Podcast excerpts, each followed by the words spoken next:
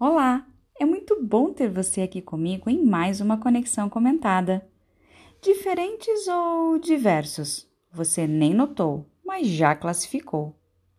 Falar sobre diversidade é começar convidando as pessoas para uma jornada coletiva, onde são bem-vindos os diversos exemplos, que jamais devem ou podem ser classificados.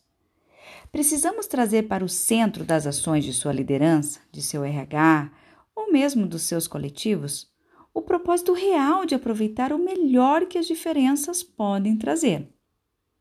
As características singulares que as pessoas somam para o coletivo empresarial, que por si só já cria uma nova cadeia de processos e ideias.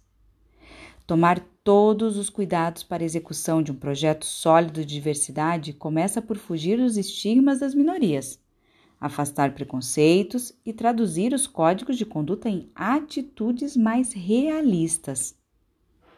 Isso tudo faz as reais perspectivas de inclusão se tornarem verdadeiras, devolvendo nosso foco para o principal ponto de convergência da discussão, que não poderia ser outro além das pessoas e seus extraordinários talentos, seja em sua empresa ou para suas equipes, pavimentar a via do coletivo.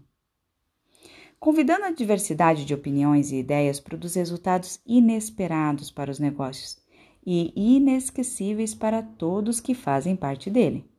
Já imaginou construir um caminho real para a diversidade coletiva?